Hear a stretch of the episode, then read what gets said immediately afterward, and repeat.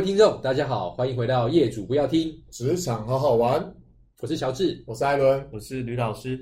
那呃，在上一期呃上一次的节目当中，我们有稍微初步的谈到一些关于呃世代交替或者世代之间的一些差异哦。那很明显的，上次其实聊的有点不是那么的尽兴啊。那特别 因为刚开始嘛，我们还是稍微大家稍微保守一点，包多东西对对对，剪掉是是，对对对，怕怕引战哈。那但是我们重新梳理过之后，哎，逐渐明朗起来是。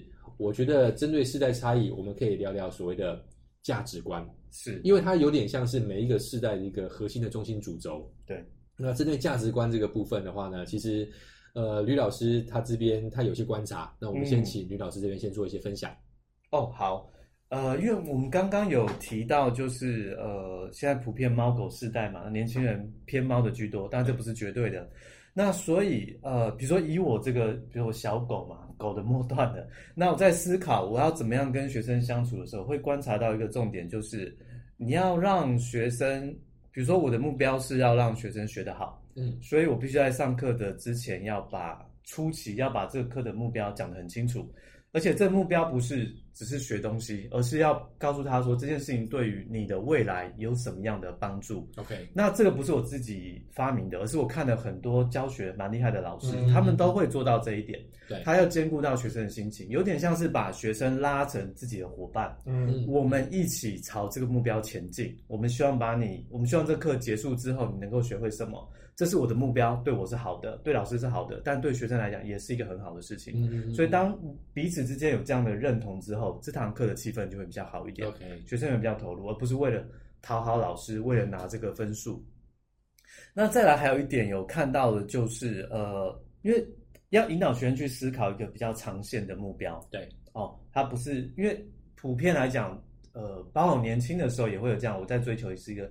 比较短期的目标，我要立即看得到结果的，我才会有动力去做。嗯、没错。所以，但是事实上，人生不是这样。很多时候，你要长期目标能够达成，是因为短期目标切得很清楚，而且一步一步的踩稳，你才会走到那个长期的目标上面去。嗯嗯嗯所以，如果学生不见得每个都可以看得这么清楚的时候，老师可能要帮他们切一下。我上这个课的目的，我希望一些阶段性目标，他怎么样铺陈，能够到达一个比较长远的目标。OK，好，能够帮学生想得清楚一点，引导他们想远一点，也帮他们切成一些短期的目标。嗯嗯，他们会在上课上面会比较有动力一些。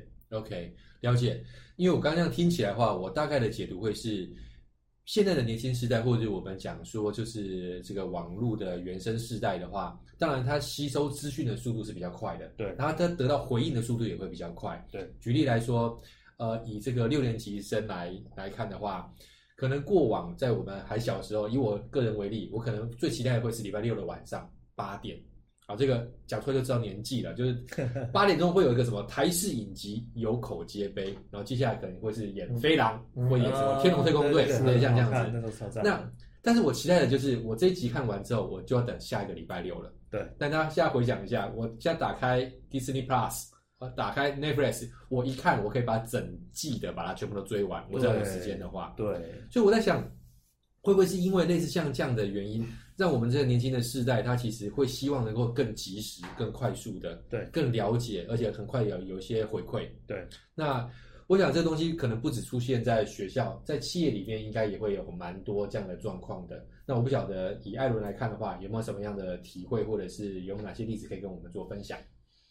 呼应个呼呼应这个两位刚才提到的，就是所谓目标导向、目标明确，甚至是短时间的这个预期的目标能够。推展到长期间整个企业运营的计划，其实它我认为它是一个呃规律性成长。但是对于现在像这个年轻人也好，或是比方说年轻人呐、啊，以我们这个时代来说，我们会希望能够告诉我目标、目的以及结果。嗯嗯。当我不知道结果的时候，其实我对这件事情我是不会有动力的。嗯。不会有动力是哦，我不知道我做这件事情最重要的可以得到什么效益。所以，当其实你不知道的时候，我相信学生也好，他修这门课，哦，修完之后得到一个学分，学分对他讲其实那个意义不太大。对，是不是我能学到东西，我能够从这个教授当中得到某些呃知识经验的分享，或从这个业师从企业主来说，能不能告诉我说，未来进入到职场中能够获得什么样的经验或启发？对，对，那回过头来，呃，我最近观察到一个点哦，就刚才呼应到这个乔治老师这边哦提到的点是，现在资讯来的太快了。嗯，以前我们写个论文，你必须要跑国图翻资料，对，现在不用，你只要下载 Google Scholar，你一查哦，几百篇、几千篇的文章哦，尽收眼底，让你可以快速查询哦。那比如说我们现在在公园走着，我们看到一个植物，我们可能会问说，哎，这是什么植物啊？哦，你的爸爸可能说这我不知道，我们查一下书。嗯，可现在你只要手机拿出来，这个 Google 一查，哎，马上告诉你这是什么东西。嗯嗯，所以这个快速的是在来自于每个人对于一件事的看法是不同的哦。嗯，对，对价值观的定义是不同的。对，那其实我认为世代差异是来自于每不同的世代。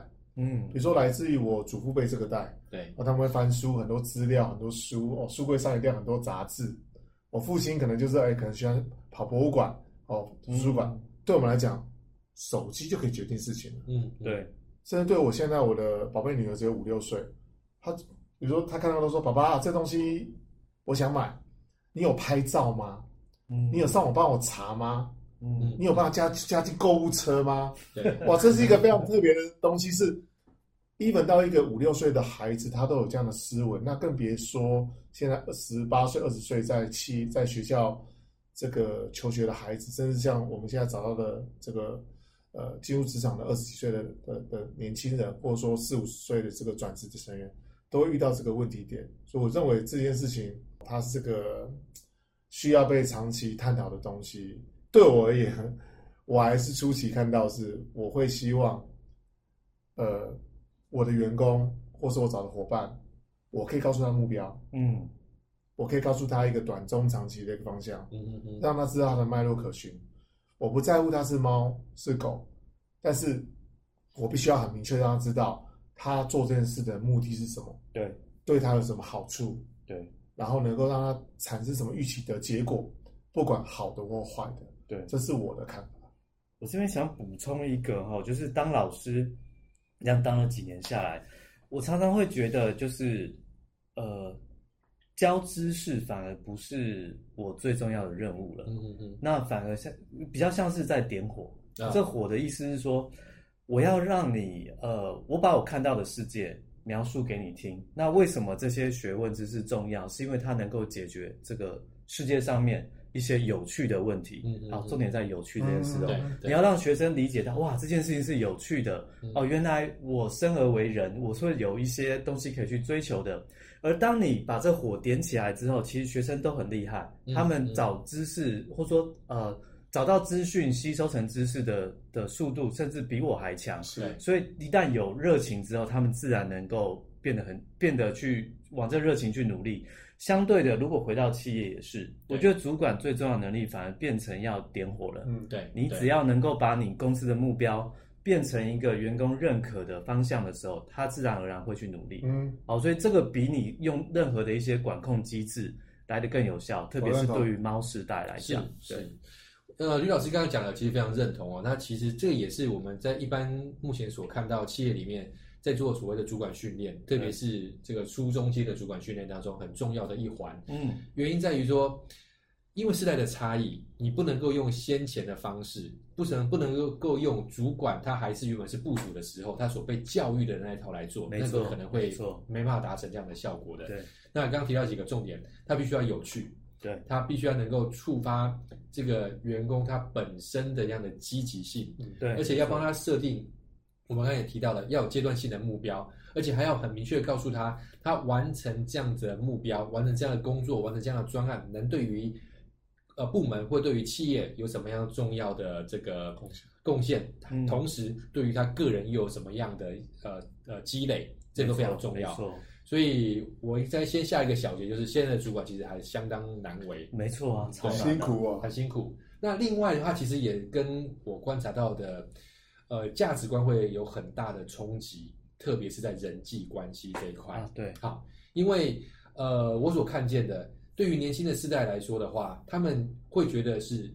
我对于主管的尊重，或对我对于其他的人的尊重，是需要你来赢得我的尊重的。这跟传统上来看，因为我是你的主管，你就给我适当的尊重，好像有点不太一样。对，不晓得吕老师在学校这边有没有什么样的观察？好，有这个观察很 双方互动。比如说我我年轻的时候好了，然后不管我喜不喜欢这老师，我一定要。就是大家都很尊敬老师嘛，对不对？这是一个普普世的价值，起立敬礼，老师好，尊师重道，这是个最基本的。对，但我当老师之后，我就发现我不能来这一套，我必须要呃，学生可能会对我有一定的一定的尊重，但这是很表面的东西。你要得到他内心的尊重，你必须要自己去赢得，这不是因为你是老师，他就会尊重你的。好，那但是这也没有什么不好，这会也会让我理解，就是。我不用一开始把自己的位置抬那么高，反而是就像我刚刚呼应的，我变成我要回到一个伙伴的关系，好，我跟你一起达成一个共同的目标，那你也不用怕我，反而反而那个本来那些传统的那种权威拿掉之后，我们可能相处上面会更自在一点。那我觉得这是一个比较好的相处方式。那可是我知道很多呃大学的老师们，哦，他不见得有这样的 sense，或者说他还是。活在以前的那样的一个教育体制方面，对他可能就会冲突上面就会比较多一点。嗯，哦，对，了解了解。那其实我觉得听起来跟我目前所经历到的也比较接近，就是说，呃，对于目前可能比如在位者或者他是一个主管的话，我们发现他如果他这个部门里面运作的更加顺利，他能够把部门里面可能各世代的人的人都管理的很好的话。第一个是它的弹性跟它的整个的身段要够的，没错没错。因为如果你身段不够柔软，像刚刚吕老师讲的，你就是一副我就是主管，我就是高高在上，我就是有我的这个 authority power 的话，那其实很容易造成是表面上的 OK OK OK，因为你是主管，所以我认同。但是其实对于我心里来说，你其实没有发，你没有变成是一个主管这样的价值，我我根本不认同你是一个主管。没错，对。那我也得要来问一下艾伦哦，毕竟他现在带的团队里面也有蛮多的年轻人，你是怎么看待这件事情？我我觉得基本的尊重，所以尊重是来自于双方彼此哦。那头衔呢？是我我其实我我蛮感谢我第一份工作在大企业，我们大家没有头衔之称，都全部是叫名字。嗯嗯，哦，这个叫名字这件事情我觉得蛮棒，就是 Even 他是一个上市公司哦，人数上万人这个老板。太期待你叫他直接叫他名字，对，可能这来自于呃国外文化或是美式风格，就是人是基本上 title 只是证明呃你你这个位阶上面的 title，对，但人基本的尊重，我只要喊名字就 OK，对，所以其实有的时候我更期待人家叫我的呃英文名字，嗯，或叫我的小名啊，所以在学校当我其实在学校也有也有兼一些课程作业是。我期待我的学生不是叫我老师，而是叫我的这个呃外号，嗯，哦，因为他就是一个一个尊称。你先把这个位阶拉掉之后，彼此的互动就不会这么的危险。比如说，呃，哦，您是执行长，哦，我是营运长，好像就有一个隔阂存在。对，而是他是一个，呃，我们是平等互惠，只是在这个位阶当中，你是老板，你是部署，而离开了这个工作的场域当中，我们是朋友。对，我觉得，我认为这是一个。呃，站在华人社会来讲，必须要突破的一个观点，比较少见，那其实是一个比较理想的状态。嗯，呃，门第观念它，它它毕竟有它的的价值存在啊。对，但是如果把它放得太重的时候，其实自己的身段柔软啊，呃，面临到不同的世代、不同的组织，嗯，甚至我我们刚才呃，我们在这个会后有有聊到所谓的，我们三个来自于高中都是读自然组。对，我们其实高中以前的教受教育模式就是。你要找到问题，发现问题，去解决它。可是我们后来职场的生活当中，比较偏向于社会主义这种管理层面，大家是要经过规律的这个制度，很严谨的计划，嗯，嗯哦，然后要表单、说写做一致，嗯，那跟我们过往的求学经验是，呃呃，非常的应该说明显的差异。啊，我我我觉得这个差异是蛮大的，所以我们自己也在不断的在冲撞这个体制，对，希望能够让我们的孩子、学生或是伙伴，甚至我们的同才之间，能够有一个很公平、呃很公正的互动模式。我觉得，呃，有相当有相当的难度了，因为毕竟来自于不同的文化或不同的跨世代，甚至不同的原生家庭，这些都是需要突破的。但 anyway，反观价值观这件事情是必须大家要共同来去拟定跟呃呃清楚的目标，好、哦、才能够有一个呃长远的目标能够往前去迈进。嗯，这是我的看法，因为我我不认同，我不认为我能够一定能够给给一个很好明确的方向，至少对我的组织、对我的团队当中，我希望是呃基本的尊重，嗯，哦，要有一致的目标，要有共同的信念和价值观，大家才能走得长，走得远啊。对，是是了解。我这边再补一个哈，因为呃，其实我工作里面也有很大一块，其实在做研究。那当然，我的研究团队主要组成是我的呃研究生，有博士生，有硕士生。嗯、那其实一个很重要的观念就是，一个好的 idea 不见得是最资深的人想得到，哎，对，对，对不对？所以不见得我的团队里面这个这个这个研究里面一定都是我讲话算，嗯，也许是我的甚至刚入行的学生们，因为他有些 crazy idea，是，但可以带出一个很棒的一个结果。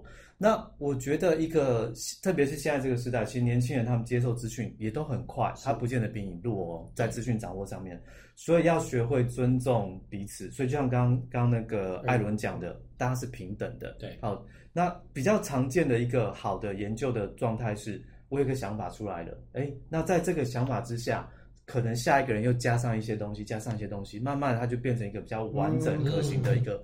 一个方向了，大家可以继续努力。是是，所以前面把这个权威或是这个我们讲权力距离先拿掉的时候，反而会有利于这样的一个工作形态往下走。对，那我看到年轻世代也普遍需要被尊重嘛。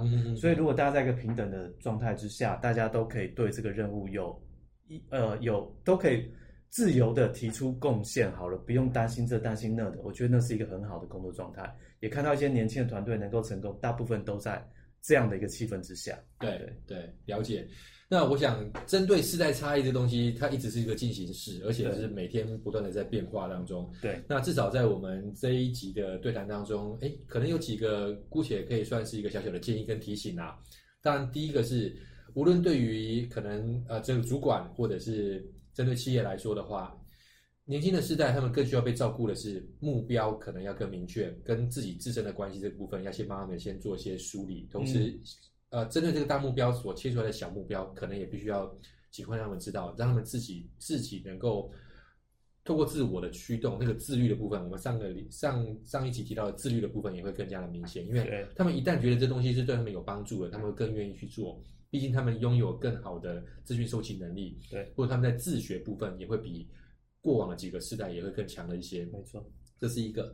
那当然，呃，我觉得也可能要回过来做一些平衡报道，是可能在世代的差异当中，一个很重要，对于双方来说，无论是这个新进的，或者是说这个比较资深的世代来看的话，我觉得是同理心。对，因为对于年轻世代来说的话，他可能会觉得说，哎，我现在的主管或者我现在的师长，为什么他的想法还停留在某一个特定的时间点？僵化。对，但。你说他是僵化吗？或者是他更社会化？这个也都是。